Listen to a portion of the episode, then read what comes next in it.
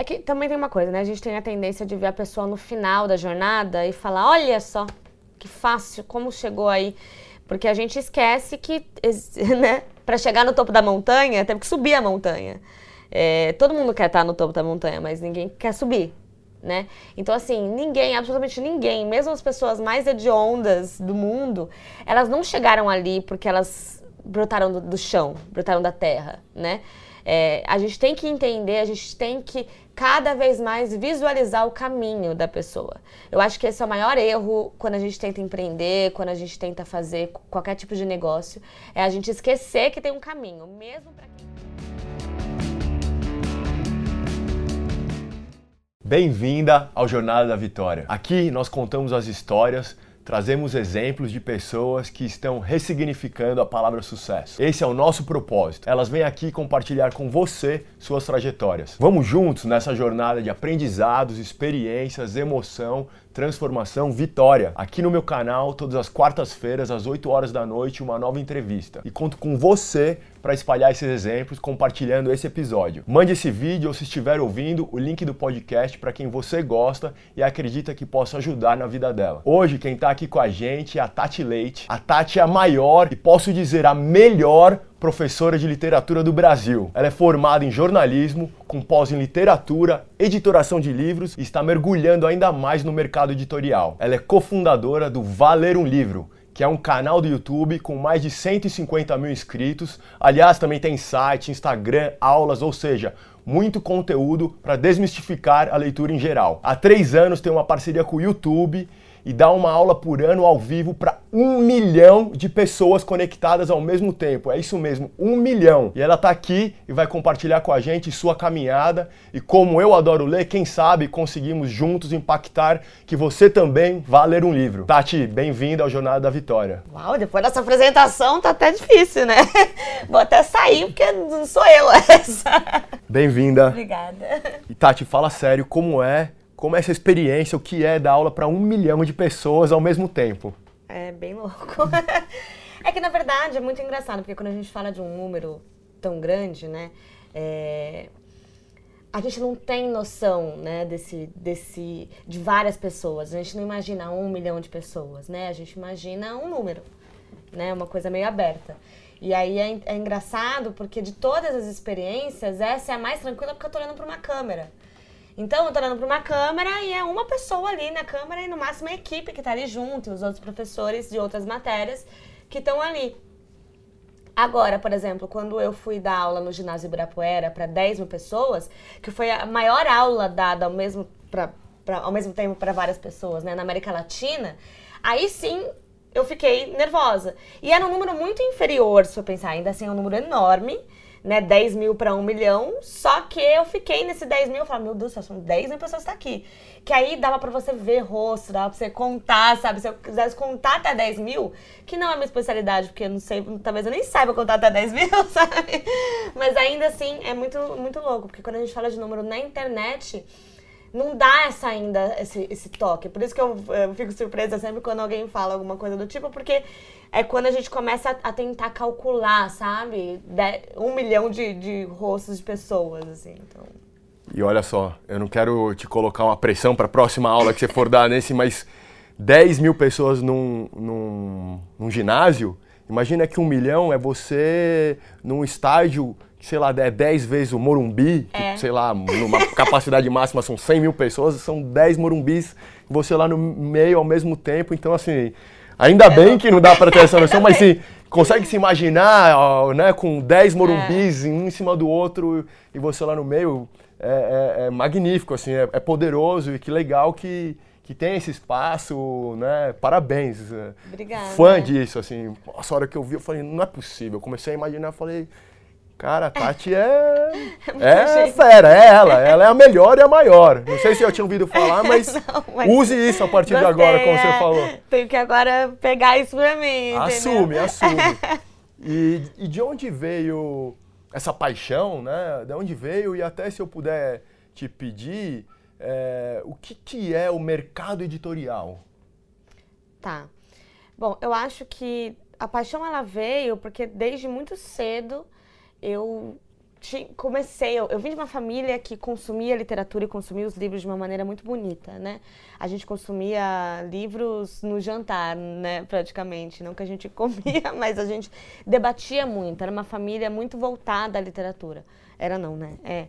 Então, isso foi muito interessante porque eu comecei a treinar o meu olhar para o mundo dos livros, sem ser aquela coisa que a gente só costuma ter na escola, por obrigação ou por qualquer outra coisa.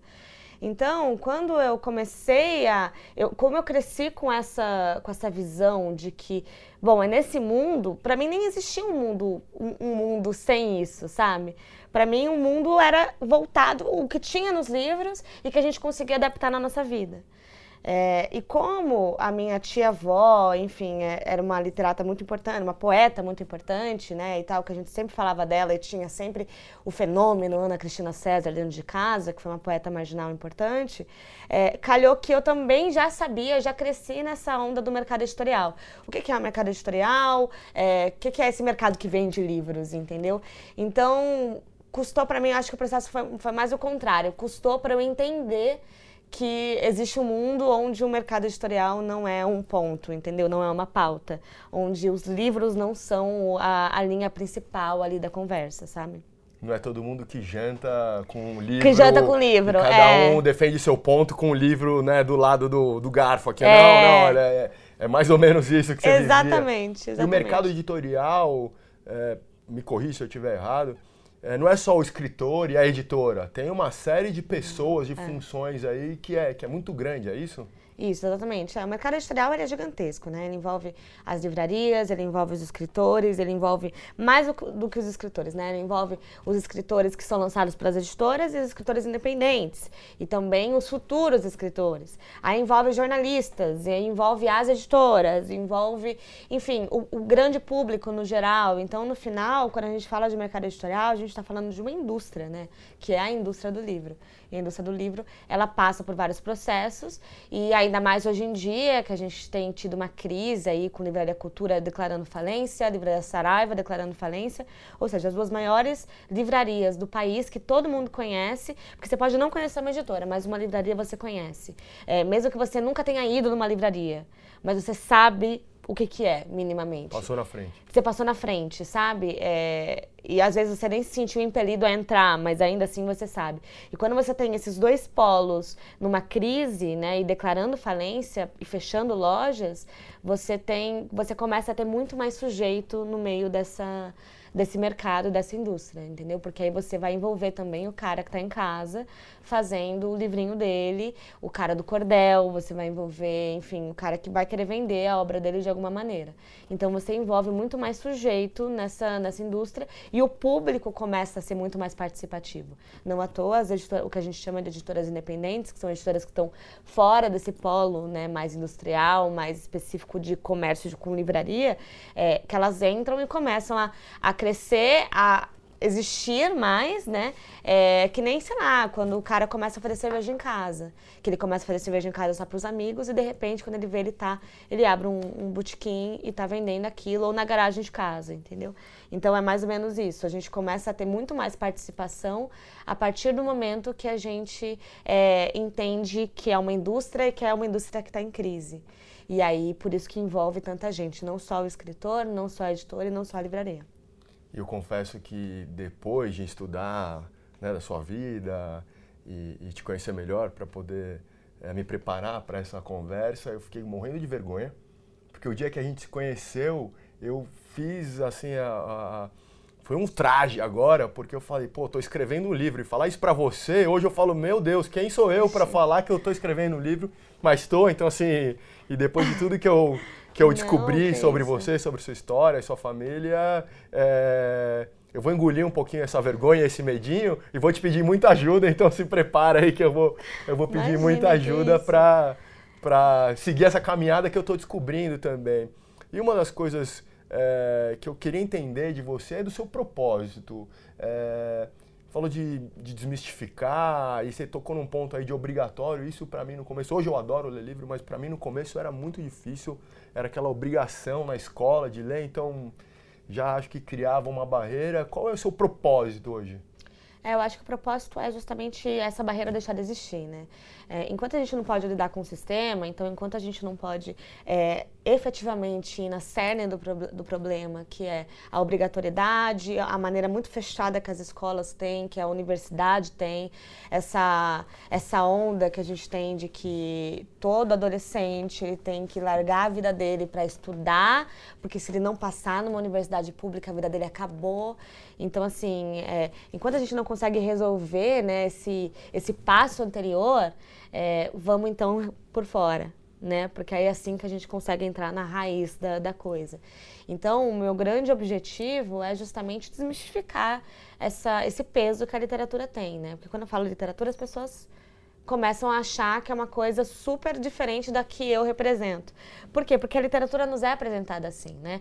Não é todo mundo que teve o privilégio de nascer numa família como eu nasci, de que era uma família que consumia a literatura de uma maneira muito bacana é, e zero elitista, né? É, então, já que não é todo mundo que tem essa, esse privilégio, eu, meu intuito, meu objetivo maior é fazer com que todo mundo tenha esse privilégio, para que seja natural, que a pessoa fale, nossa, quando eu era pequena eu lia muito, nossa, quando eu era pequena meus pais liam para mim, olha, quando eu era pequena minha mãe amava ler e aí ela me mostrou esse livro e eu amei.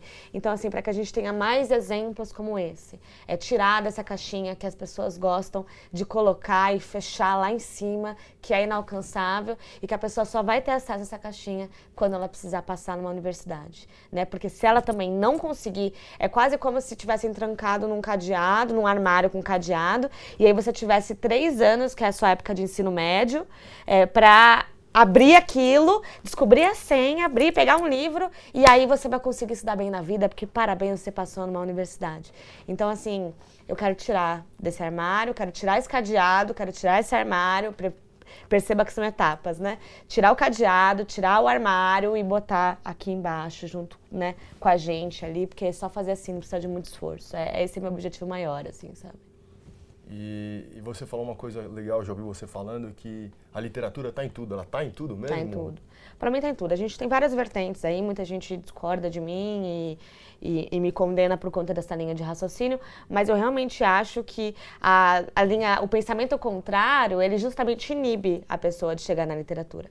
Então, quando a pessoa está lendo é, tá vendo uma, um seriado na Netflix, ela pode ver literatura ali também, entendeu? Porque possivelmente seja uma adaptação, aquilo partiu de um roteiro que é uma literatura, a internet está aí com vários textões, está aí também, ou seja, outro tipo de literatura. É, então, eu acho que a partir do momento que a gente desmistifica e tira essa, essa persona que a literatura tem que ter, sabe? As pessoas confundem muito gosto pessoal com qualidade literária. É, eu não estou percebendo, não estou dizendo que um texto no Facebook é uma boa literatura. Eu estou dizendo que é uma literatura e que a pessoa está lendo aquilo, parabéns, está lendo. Porque senão a gente começa a condenar todos os jovens. Quantas vezes eu já não escutei a pessoa falando, ah, eu não gosto de ler. E aí eu falo, mas nada, nunca. Ah, não, mas eu li, sei lá. É, o Código da Vinci. Eu falo, parabéns, leitor, uhul. Porque a pessoa acha que só se ela ler José de Alencar que ela vai ser leitora, só se ela ler mitologia grega, sabe? Ilíada. E aí ela vai ser uma leitora. Não, cara, você está lendo alguma coisinha, parabéns, leitor. E aí a gente desmistifica, porque aí a gente começa a entender que a literatura está em tudo e que não é essa caixa fechada com cadeado e senha, sabe? Que, que incrível. Eu adoro desmistificar também, acho que é uma coisa que nos aproxima bastante. E eu sou muito crítico às pessoas que acham que para mostrar que sabe de algum tema, não importa qual seja, precisa falar difícil, né? Precisa usar um, termos ou sei lá, um português mais rebuscado, ou né, qualquer coisa, uhum. ou seja, ela, para ela mostrar que ela é boa, ela precisa é, criar um linguajar próprio e, e tornar inalcançável, né? E na meu, ao meu ver, ela é pessoa, a pessoa é boa quando ela tira o ego de lado e transforma um negócio simples, acessível para todo mundo, né? E não mostrar, ah, eu sou diferente. Acho que isso é um pouco de insegurança também e você tem zero, né? É, eu acho que, que esse lance. Quer escrever difícil, também escreve, né? Quer, quer alcançar um determinado público que só vai consumir o tipo de literatura é, mais né, fechada em si própria, vai, né? Tem público para isso também. Eu só não acho que a gente tem que condenar os outros públicos, né? É, não é porque eu não sou público de algo que eu vou condenar aquilo, sabe? Aquele objeto. Então, eu acho que é isso que também as pessoas precisam entender. Porque, como toda a nossa existência parte do nosso umbigo, quando a gente lê uma coisa, é, quando a gente lê uma coisa que, que, não parte do nosso umbigo, ou seja, que não, não nos preencheu, a gente fala, ah, então não é. Não existe. Como se só você existisse no planeta Terra, amigo, sabe? O cara ali, ele gostou, deixa ele gostar, sabe? Então, acho que é esse o maior erro.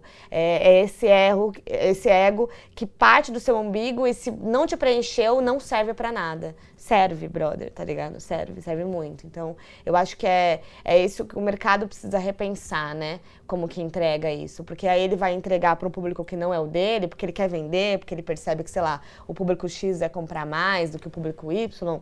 E aí, ele, o que, que ele vai fazer? Ele vai fazer uma coisa super fechada, super horrível, só para vender. Mas ele não está de fato querendo alcançar aquele público, ele só quer vender para aquele público. Então, acho que é esse o, o, processo. Você quer fazer uma literatura hermética? Faça, tem público para isso. Mas não condene quem não faz uma literatura hermética, sabe? É, não condene nada, na verdade. Deixa aí, deixa, que aí é, é, ótimo, porque daquele público dali do lado, que você nunca pensou que você ia alcançar, talvez venha alguém sabe? Talvez em alguém que aí vai querer só uma literatura hermética. Tem gosto para tudo, tem público para tudo, é isso que a gente tem que entender, né? E, e ficar claro o porquê da literatura, né? Pela sua história, pela, pela forma como você consumia quase literalmente os livros. E a gente falou, né, de um milhão de pessoas, de ser a maior e melhor. É, mas como? Como para você, é, como você consegue é, transformar, desmistificar isso, esse, esse tema que para tantos é tão difícil? É, eu acho que o grande segredo, a gente tinha conversado antes, né? E segredo, parece uma babaca falando segredo. Mas, enfim, parece, né? É, mas eu acho que o grande lance da coisa é você acreditar no seu objetivo. Não adianta nada você começar com uma ideia, começar com um projeto que você não acredita solenemente naquilo que você está vendendo. Você não consegue vender um copo se você acha que aquele copo não serve para nada, né? Então, assim, eu genuinamente acredito no poder dos livros, sabe? Eu genuinamente acredito que as pessoas podem ser melhores se elas consumirem é, a literatura, se elas lerem. É, eu genuinamente acredito no poder que a literatura tem. Então, é, eu acho que o processo, ele não fica super fácil, sabe? Tipo, ah, não, então é tranquilo. Não é tranquilo, mas ele fica menos pesado. A partir do momento que eu acredito de coração no meu core, no meu objetivo, é, eu consigo chegar para um milhão de pessoas, eu consigo chegar para uma pessoa, eu consigo, sabe? Ir em diferentes ambientes. Eu consigo ir na academia, é, e quando digo academia, digo universidade, mas eu também consigo ir, sei lá, numa, num show de pagode, não sei, estou chutando aqui lugares aleatórios. É, e eu consigo ir num botequim, sabe? Eu falo de livros, eu falo de literatura o tempo todo, em qualquer lugar, porque eu genuinamente acredito nesse objetivo. Então, é o resto é resultado, que ótimo que vem, quando não vem também ótimo, mas é isso, porque no dia a dia eu genuinamente quero entregar, eu quero fazer com que esse objetivo chegue, independente de para quem. Né? Eu, minha, minha, função é tentar fazer chegar para todo mundo. Se chegar para duas pessoas, ótimo. Se chegar para dois milhões de pessoas, ótimo também, sabe? E olha que incrível isso que você traz, que é essa paixão de acreditar, né? Não só, como você falou, do autor que, por exemplo, poderia é, buscar um público só para vender, se não é o que está no coração, na alma é, dele, não vai ser nunca genuíno. E a sua paixão é tão genuína, é tão autêntica, que você quer levar isso, que você acredita no poder, que é mais importante ainda, que me arrepia. E me faz lembrar de uma professora que eu tive na escola, no, no ginásio, e ela falava de Camões, ela descrevia, ela descrevia ele como alto, grande, peludo. Eu sempre lembro que ela falava, ele é peludo. É, e ela conseguia, de alguma forma, transformar a literatura. Confesso que naquela época não me motivou muito, mas pelo menos era uma aula interessante que a gente não tinha vontade de pular da janela. Uhum. É, você, pelo que eu sei, você também tem uma forma toda é, sua de dar aula e acho que talvez é isso que cativa tantas pessoas. É, eu acho que é o grande lance, quando você dá aula, dar aula já é uma parada meio, né, é, complicada. Ainda mais dependendo quem é o público final dessa aula. Quando você tranca uma, adolescentes numa sala de aula, é, com cadeiras desconfortáveis, um, uma lousa toda riscada e, e zoada, e, entendeu? Com solzão lá fora, cara, sabe? Até eu o que, que, você prefere, sabe? Se chega alguém lá e fala: E aí, vocês querem ir na praia ou vocês querem ficar aqui vendo essa mulher falando? Não importa, amo literatura, mas eu vou pra praia, sabe? Então, assim, a partir do momento que você consegue entender, é que as pessoas têm um alto negócio, não, o aluno tem que genuinamente querer estudar. Cara, não vai, não vai, entendeu? Ele vai querer ficar jogando videogame, óbvio, até eu que sou mais boba. É uma das coisas que eu mais falo, até eu que sou mais boba, gente. Prefiro sabe, me divertir no mar, sabe, tomar um sol. Então, a partir do momento que você tem como tese, tem essa ideia, essa compreensão de que se ele fosse preferir, se ele fosse optar, se ele tivesse esse poder de escolha, ele não ia estar tá lá. Então vamos transformar isso daqui minimamente numa coisa bacana? Vamos levar isso numa coisa legal? É, eu sei que quando o cara vai chega no meu canal, ele não quer saber talvez, sobre trovadorismo, entende? Só que ele tem que saber, porque vai cair no Enem. Porque senão ele não vai passar na universidade. Porque senão ele não vai passar na escola. Ele vai ter, vai ter uma prova, sabe? É até engraçado. Eu postei uma foto ontem, uma foto minha, eu num, num lugar super bonito, e aí a pessoa comentou: Obrigada, me salvou para a prova de amanhã. Então, assim, e era um assunto aleatório, sabe? Era uma foto minha, não tinha nada a ver com prova.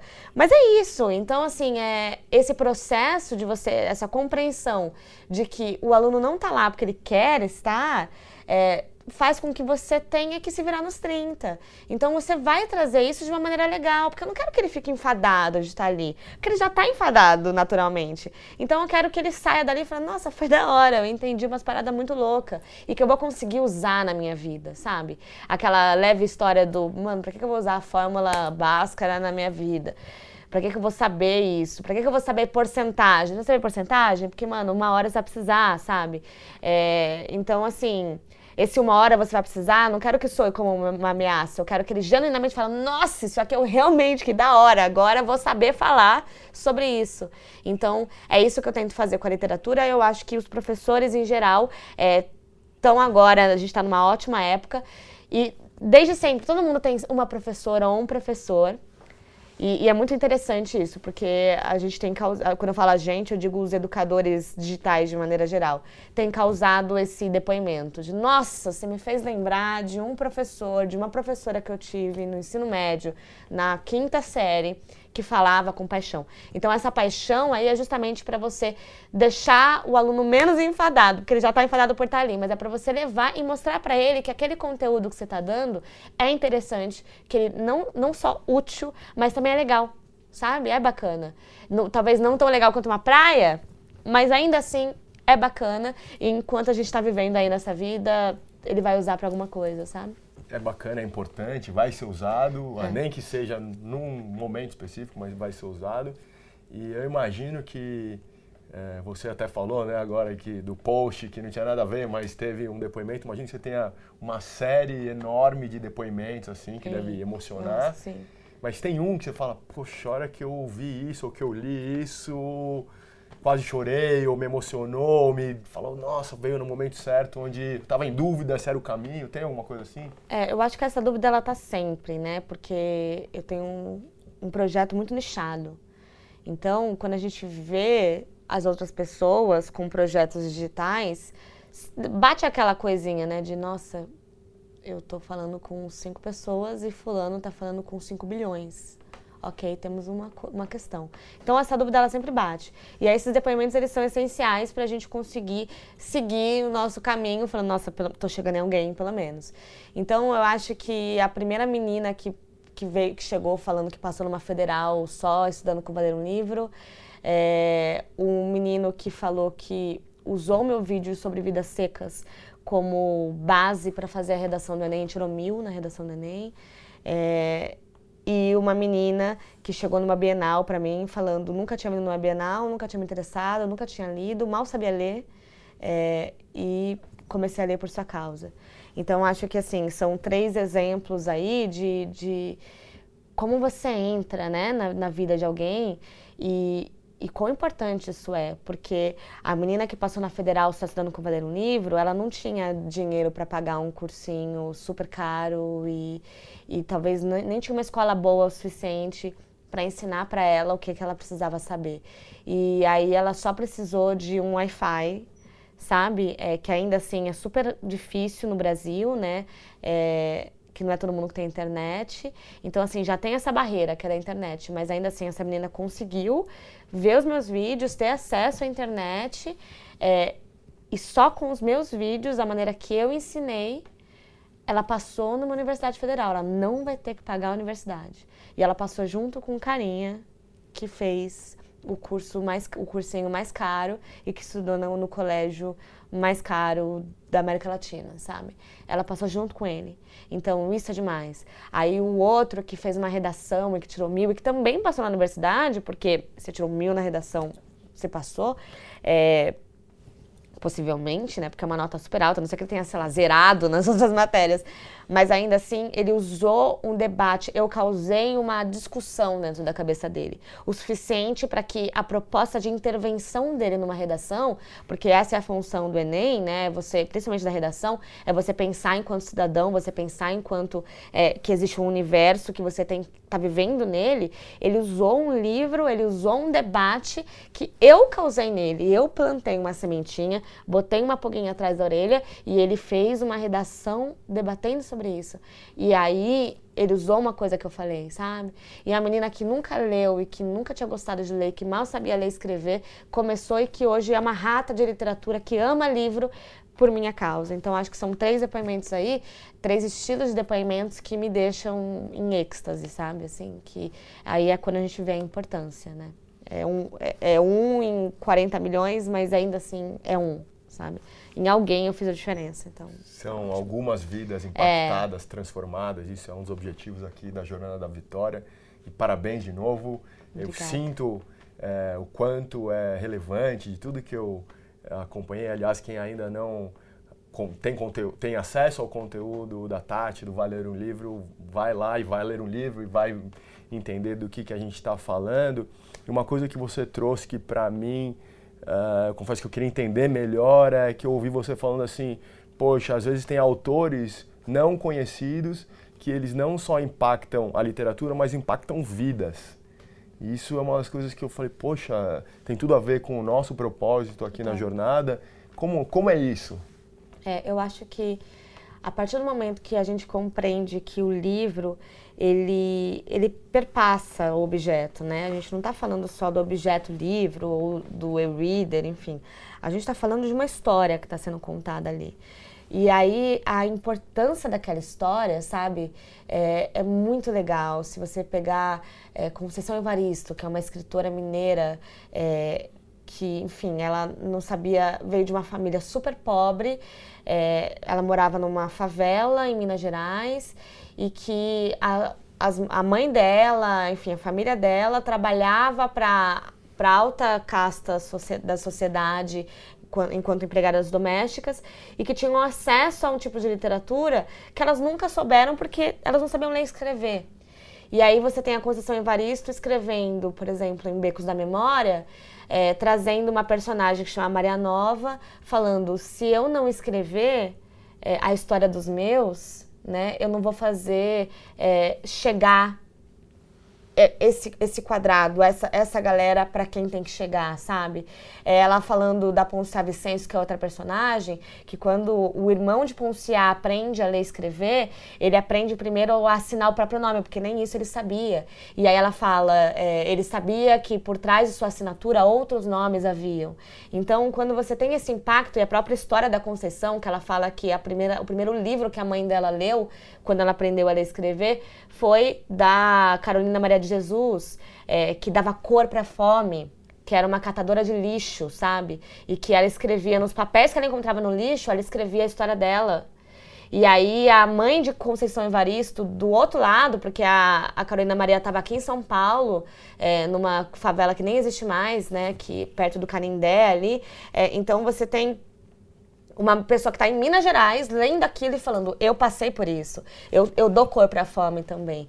Então, quando você entende que a literatura está além do livro, né, e o impacto que isso tem na vida de alguém, o impacto que aquela história trouxe, que você entende que além de você existem outros universos e que você fica impactado com aquilo, cara, é um poder imenso, né? Então, é, esses escritores, eles são importantíssimos para justamente a gente entender o nosso universo e para a gente se sentir protegido, para a gente se sentir junto, para a gente se sentir enquanto parte de uma comunidade, para a gente passar pela dor e sofrimento que é a vida, sabe? E, e conseguir se entender e conseguir sobreviver daquilo, né? A, eu, eu cito sempre Conceição porque que ela tem um cunho que para mim é o melhor cunho que existe, que é o escrevivência, que é você escrever para sobreviver.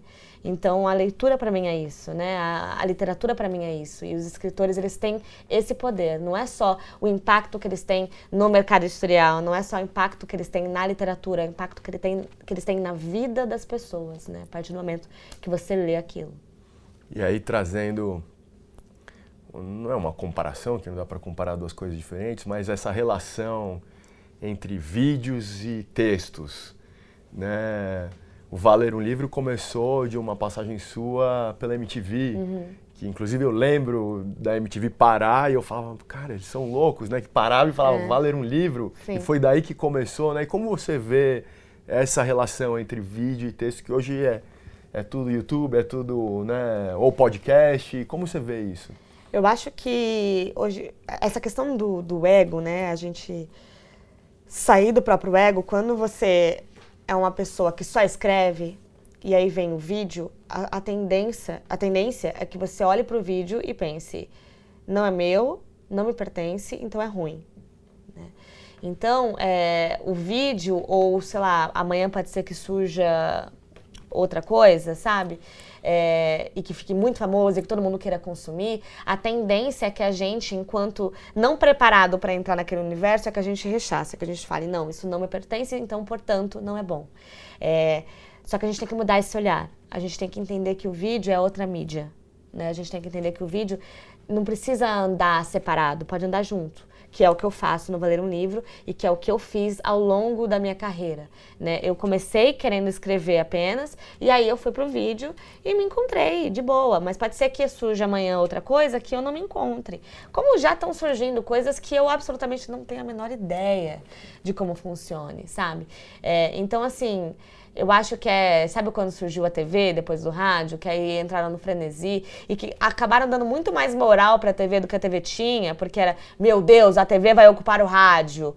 Meu Deus, a internet não sei o que vai ocupar, blá blá blá. Então, assim, por que, que não dá mão e anda junto? A gente tem que entender que o vídeo é uma nova mídia e a gente tem que usar da melhor forma que a gente puder, né? Então, assim você não quer usar vídeo, você não consegue usar vídeo, demorou. Mas então, sei lá, vamos fazer algum projeto, alguma coisa assim, se envolva, dê a mão para alguém que quer usar vídeo, então. Não rechace, não trate como se fosse um alienígena. É, então, acho que é esse o papel. Todas as mídias que forem surgindo no decorrer do tempo, abraça. Abraça, bicho. Mesmo que não seja você que, que cria aquilo. Abraça e entenda, não é inimigo a gente tá lidando com o inimigo errado, sabe? Essa coisa de ódio mortal à internet, às redes sociais, porque essa geração, blá blá blá blá blá. Não, tá errado, meu. Tá errado. Entenda que é a maneira. Do mesmo jeito que para você, nos anos 70, o rádio era a tua forma de falar com o mundo, o jornal impresso era a forma de lidar com o mundo nos anos 90, entenda que a forma de lidar do mundo dessa nova geração é o vídeo, a internet, que daqui a, a próxima geração vai ser os Scrubbles. Então, abrace isso, sabe? Abrace, não é inimigo, o inimigo é outro. A gente tem que entender que o inimigo é outro. E você, talvez, de novo, nunca tinha se visto como a melhor e a maior professora de literatura, mas o que que você tem uma coisa que você fala assim, pô, eu sou muito boa nisso, eu sou sensacional nesse ponto.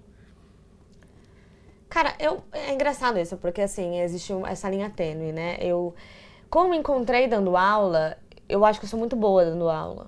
Eu, eu gosto muito das minhas aulas, eu assistiria as minhas aulas.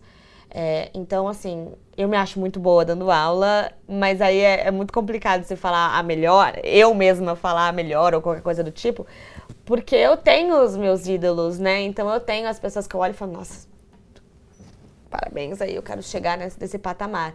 Então, assim, eu acho que dar aula é uma coisa que eu sei fazer bem e fazer esse link, né? É, por enquanto, acho que tem a ver também com a, com a questão da, da minha característica, do meu core e tudo mais, mas eu gosto muito de ser essa ponte. Eu acho que eu, eu faço isso da melhor maneira que eu posso fazer.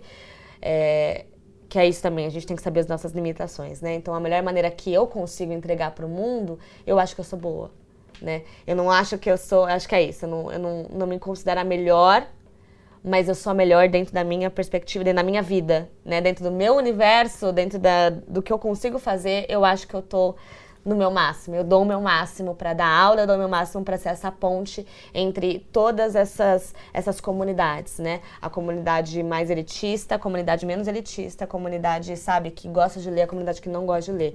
Eu gosto de me enxergar como esse grande ponto no meio e que vai trazer, vai abraçar todo mundo para entender que quem é o inimigo, quem não é o inimigo e para estar tá junto ali lendo um livrinho, sabe? Então, nesse ponto eu me acho bem boa.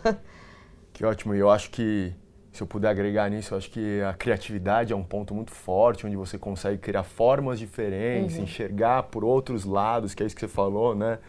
Todas essas per perspectivas e que agregam e, e, somam, ou seja, a hora que você monta o Valer um livro e começa de um momento que você viu uma oportunidade, quando você adapta um, um, um conteúdo que pode ser pesado de uma forma leve, uhum. que as uhum. pessoas é, conseguem né, consumir isso.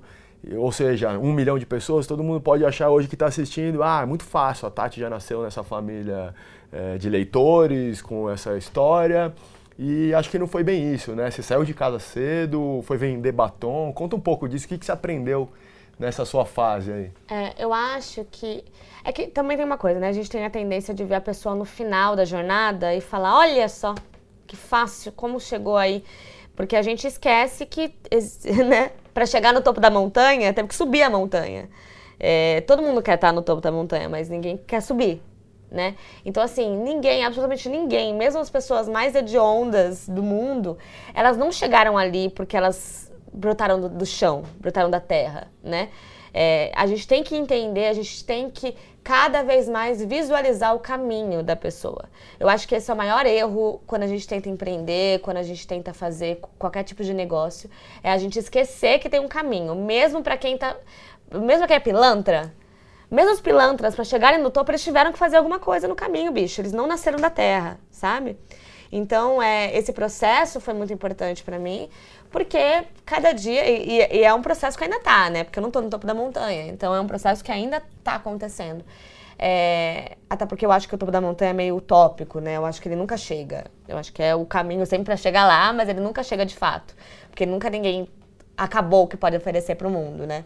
É, mas enfim, eu saí de casa com 15 anos, então é, eu tive que arranjar emprego para pagar minhas contas, meu aluguel, pagar né, a república que eu, que eu morava, as repúblicas várias que eu morei durante a minha vida.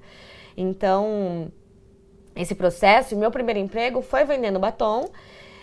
E aí foi quando eu tive o contato com esse mundo que era muito paralelo para mim, entendeu? Porque cada dia que passava eu tinha que vender batom para pessoas diferentes, em lugares muito longínquos, né? Então, é, eu, um dos lugares que eu mais lembro era Sapopemba, que eu nunca tinha ouvido falar, perto de São Mateus. Então, assim, era sempre uma viagem para chegar até o local, para ficar com uma mochila com kits e kits de batom para vender nesses processos. Então, assim, e era, eu vendia isso para salão de cabeleireiro. Eu não podia vender para pessoa física. Eu tinha que vender para o salão de cabeleireiro e convencer a dona ou o dono do salão de que ele ia conseguir vender a unidade do batom por um preço maior e, portanto, o kit que ele estava pagando pelo, pelos 12 batons que vinham na caixa, ele ia conseguir um lucro ainda e ganhar um brinde e tal. Então, assim, esse, esse caminho até o local essa conversa com os donos do salão e que também envolvia uma conversa com o público do salão, que era da podia ser da alta casta ou da né da, a galera da comunidade independente disso porque era vendendo era falando quão, quão bom era aquele batom que era metade batom metade gloss eu tinha que convencer não só o cara do salão mas também convencer a, a o público que estava ali fazendo o cabelo porque eu falava aí ó tá vendo? Ela já vai comprar por exemplo ela que tá aqui mexendo no cabelo. Então é, esse jogo de você compreender, eu acho que foi uma das melhores experiências, uma das experiências mais ricas que eu tive, porque me fez entender que cada um é cada um e que a gente é constituído de estereótipo. Então, quanto mais longe eu ia e quanto mais eu entrava nos salões, mais eu ia compreendendo que tudo que eu achava do mundo era uma balela né? Porque pessoas são diferentes e que os estereótipos eles estão aí, a história única, né? A Chimamanda Adichie fala muito isso, o perigo da história única. Você sempre acha que a mulher dondoca é uma mulher dondoca e você tem o estereótipo da mulher dondoca. Então, eu entrar no salão e falar com a mulher dondoca e eu perceber que não, não era nada do que eu pensava. Eu entrar no salão e falar com a mulher da comunidade, não era o que eu pensava. Então, é, essa, esse público aí que existe, que é diferente entre si, é, eu acho que é essencial foi essencial para minha compreensão aí do mundo e para minha compreensão enquanto uma mulher de negócios, entendeu? Enquanto uma pessoa que tem um projeto Valer um Livro, que é minha empresa. O Valer um Livro é uma empresa. Por mais que eu tenha um canal como foco principal, é a minha empresa, porque eu ganho dinheiro com isso e eu quero ganhar dinheiro com isso e quero viver disso, né? Então, essa, essa vida aí nesse, nesse nesses diferentes ambientes, que aí eu passei por TV, depois eu fui trabalhar no Google. Então, assim, eu já passei por muitas empresas e para justamente compreender. Hoje eu faço freela, trabalhei em editora e eu faço freela para os mais diferentes, né? É, para as mais diferentes empresas. Então, essa compreensão do mundo, a partir do momento que eu saí de casa e que eu tirei essa mochilinha aqui da história única, me fez compreender muito melhor o meu negócio e como que eu posso viver nessa sociedade, sabe? É impressionante como a gente está alinhado. É muito legal ouvir tudo isso. É exatamente esse o objetivo, o propósito da Jornada da Vitória, mostrar que as diferentes histórias, as dificuldades das pessoas, para não achar que tudo foi fácil para todo mundo quando vê a, a história pronta, né? Ou seja, cada um na sua área, na sua vida, tem os seus momentos, tem a sua caminhada e que cria empatia com as pessoas, porque uma das coisas que eu acredito muito é que a gente precisa somar as diferenças e não afastar, como Sim. você estava falando. Então isso é muito legal. E uma outra coisa que eu busco muito, você sabe disso, a gente já conversou, é conversar com as mulheres para que as mulheres também se empoderem de verdade, assim, que uhum. se unam e que e, e eu tenho um carinho e um olho especial para as mulheres porque sou fã de todas as mulheres da minha família, né? Minha filha, é, eu tenho um filho também, mas minha filha, é, eu vejo o quanto é, tem de potencial e às vezes de todas as conversas que eu tenho com mulheres, ainda existe um, um, um preconceito que, na minha visão, isso é descabido, é, mas ainda existe na sociedade. Então, isso é uma das coisas que a gente busca aqui na Jornada da Vitória, é falar com mulheres, trazer mulheres. É, então eu queria até, eu, eu, sei da história da sua família muito matriarcal, né? As uhum. mulheres muito poderosas. Como foi conviver com essas mulheres poderosas e te transformar nessa mulher poderosa que é hoje? É, eu acho que é... Bom, minha família tem pouquíssimos homens, né? Então, é, os poucos que tem, eles são os agregados, na verdade. Eu acho que a primeira... Só tem dois meninos que nasceram na família de fato, né? E que não são os maridos é, os, os bem-aventurados que resolveram ficar.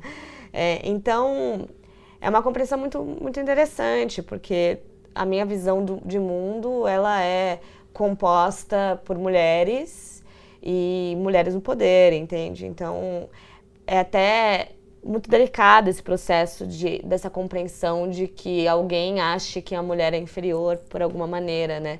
É, e sem também esse, esse complexo, é, é muito é muito interessante, porque eu, às vezes tem essa ideia de que o homem salvador da pátria, que vai salvar, eu, eu lembro muito, sei lá, da minha avó, da minha mãe, da minha bisavó principalmente, que teve uma vida de merda, sabe? Que casou com 14 anos com o dono da fazenda, sabe? Que era o chefe dela, que foi vendida praticamente. Então, é, você, eu, eu, imagino imediatamente elas, quando eu começo a ver esse tipo de, de comportamento, que elas, ah, desculpa, não sei se pode falar palavrão aqui, mas sabe? Tipo, meu, não, fica quieto, deixa, daqui, daqui que eu falo. Então, assim, não é, um, não é uma, uma dificuldade, assim, não é, não é uma linha de raciocínio para mim imaginar que é, a, a, mínima ideia de que alguém consiga não achar que uma mulher pode entrar no poder, entendeu? Não, não, não foi um problema, nunca foi um problema, porque minha família sempre foi assim. Nunca eu usei, ah, é porque eu sou mulher. Não, eu também. Todo mundo aqui é, tá vendo aqui pro lado? Todo mundo é mulher, tá todo mundo se fudendo. Igual, entendeu? Então é, é até engraçado, porque eu demorei, eu comecei a entender o que, que era machismo, o que, que eram essas paradas muito mais velha, entendeu? Que eu comecei a ver que no universo fora da minha casa não era assim. Então, assim, é, foi um grande privilégio eu nascer nessa família de mulheres é, empoderadas e donas de si, que nunca baixaram bola. Imagina baixar bola para homem. É, mas ainda assim, né, é, é, triste quando você vê que existem pessoas que não pensam do mesmo jeito. Então, é isso, é um privilégio. Eu acho que não tem, não tem outra fala. Porque infelizmente, quase ninguém tem essa mesma vivência, né? Quase ninguém consegue ter essa, essa, essa, esse olhar de que a mulher consegue, que a mulher pode, que a mulher tá lá e que, enfim, é igual, sabe? Não tem, não tem diferença. Eu vivo muito isso em algumas coisas que eu acredito e por eu não ter dentro de mim, eu, às vezes eu, eu ouço, eu falo, isso é, não tem cabimento. Como alguém pode pensar assim? Esse tema das mulheres é um, sabe, que eu hum. ouço. Não é possível, deve ser às vezes isso que você falou, né, da, da mulher se sentir inferior, mas não necessariamente, mas infelizmente, e pela, pela experiência que eu tenho de conversar com, com mulheres que passaram, que poderosas, mas que passaram dificuldades e se sentiram por ser mulheres sem se fazer de vítima. É, não, mas, mas todas, todas nós passamos por isso, né, assim, é um é. fato.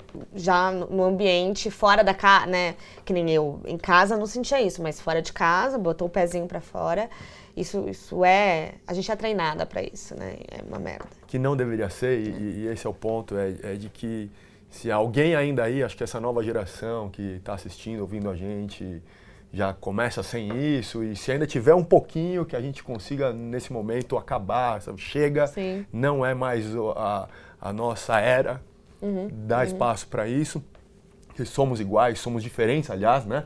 Homens e mulheres são diferentes, é lindo ser diferente. Uhum. É, então eu queria começar a terminar, infelizmente está ótimo esse papo, poderia ir por horas aqui, está maravilhoso, mas queria começar a terminar se você puder mandar um recado aí para as pessoas, para as nossas fãs que estão assistindo, é, o, que, que, o que, que você poderia dizer que te ajudou e pode talvez ajudar eles também. É, eu acho que é isso. É o... Quando eu, fui para o Peru, e aí eu tive uma, fiquei seis dias numa, num caminho ali para chegar até Machu Picchu, mas era o caminho de Salcantay, né?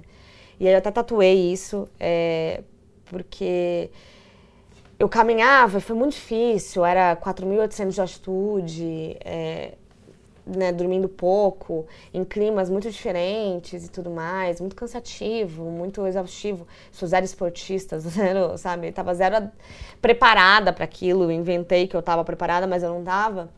E aí eu sempre olhava para baixo e aí eu olhava para baixo e via é, o tanto que eu já tinha caminhado, portanto, o tanto que eu estava cansada já, né? Porque às vezes eu nem via mais onde eu tinha começado. Eu falava, nossa, bicho, já andei muito, tô aqui horas andando.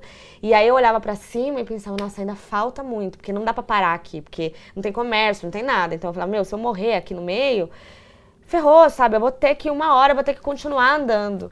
E aí isso me desesperava e eu passava muito mal e no segundo dia especificamente eu tinha certeza que eu ia morrer, assim. Não era, não é modo de dizer. Eu falei, meu, acabou pra mim, eu vou morrer agora e acabou, é isso.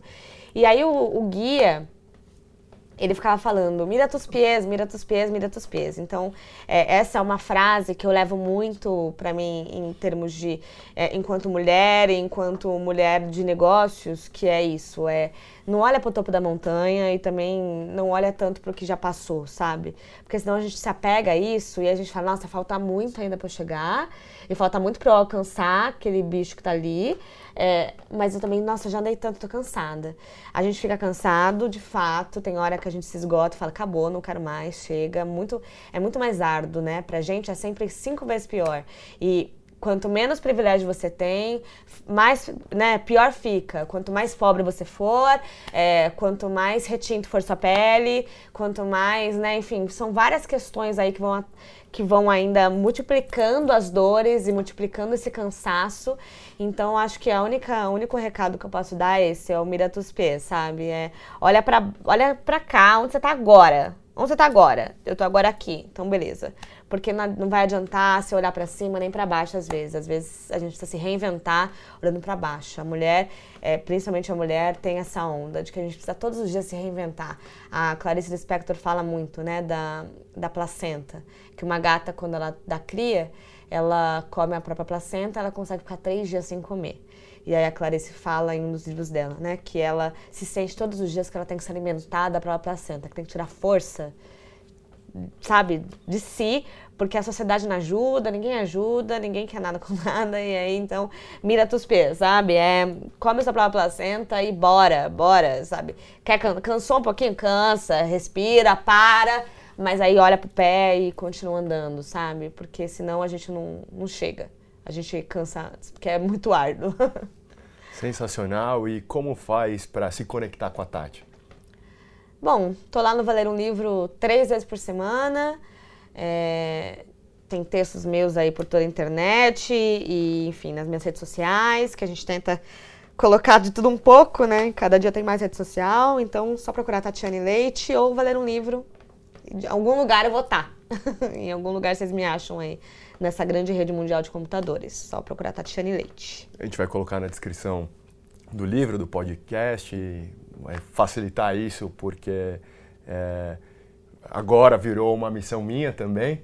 E tudo isso que a Tati trouxe de reflexão, de, né, de olhar hoje, de olhar com humildade onde estão tá seus pés, aonde é, ver já a jornada que passou, né, dar valor a essa jornada, não importa de onde você começou, mas você começou, já caminhou muito e chegou até aqui hoje, então ser grata por isso e ser melhor do que ontem, né, ou seja, cada dia dar um passo e olha, olhar lá para cima, saber onde quer chegar, mas não adianta ficar lá com medo, porque a hora que você vê muito grande pode ser opressor, então sabe onde quer chegar e, e olha para o momento, isso é brilhante. E, é, vou levar para o resto da minha vida. Te agradeço Imagina. e muito obrigado de novo por, por bater esse papo, convite. por abrir sua alma, mostrar o que é a Tati por dentro, como foi toda essa jornada, que é maravilhosa, é linda. Parabéns de novo. Obrigada. Obrigada pelo convite, amém. E eu quero agradecer também aos nossos parceiros. Esse programa foi gravado nos estúdios do Nova Bra Habitat e a cada uma de vocês por fazerem parte dessa jornada. Eu tô adorando receber as mensagens e ver que estão compartilhando as entrevistas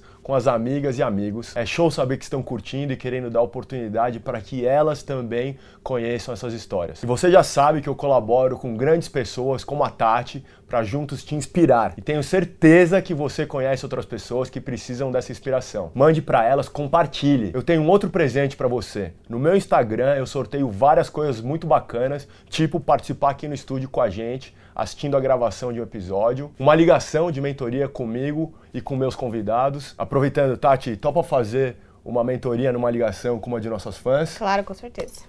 Chato. Show de bola. A cada semana uma pessoa é sorteada. Para participar é só deixar seu comentário no meu post do Instagram. Sempre posto entre 7 e meia e 8 e meia da manhã todos os dias. Se conecte comigo pelo Instagram, se inscreve aqui no canal se ainda não se inscreveu, clica no sininho para saber todas as notificações ou assina o podcast na sua plataforma favorita. Esse programa é para você, é para te inspirar. Que Deus abençoe a sua jornada da vitória.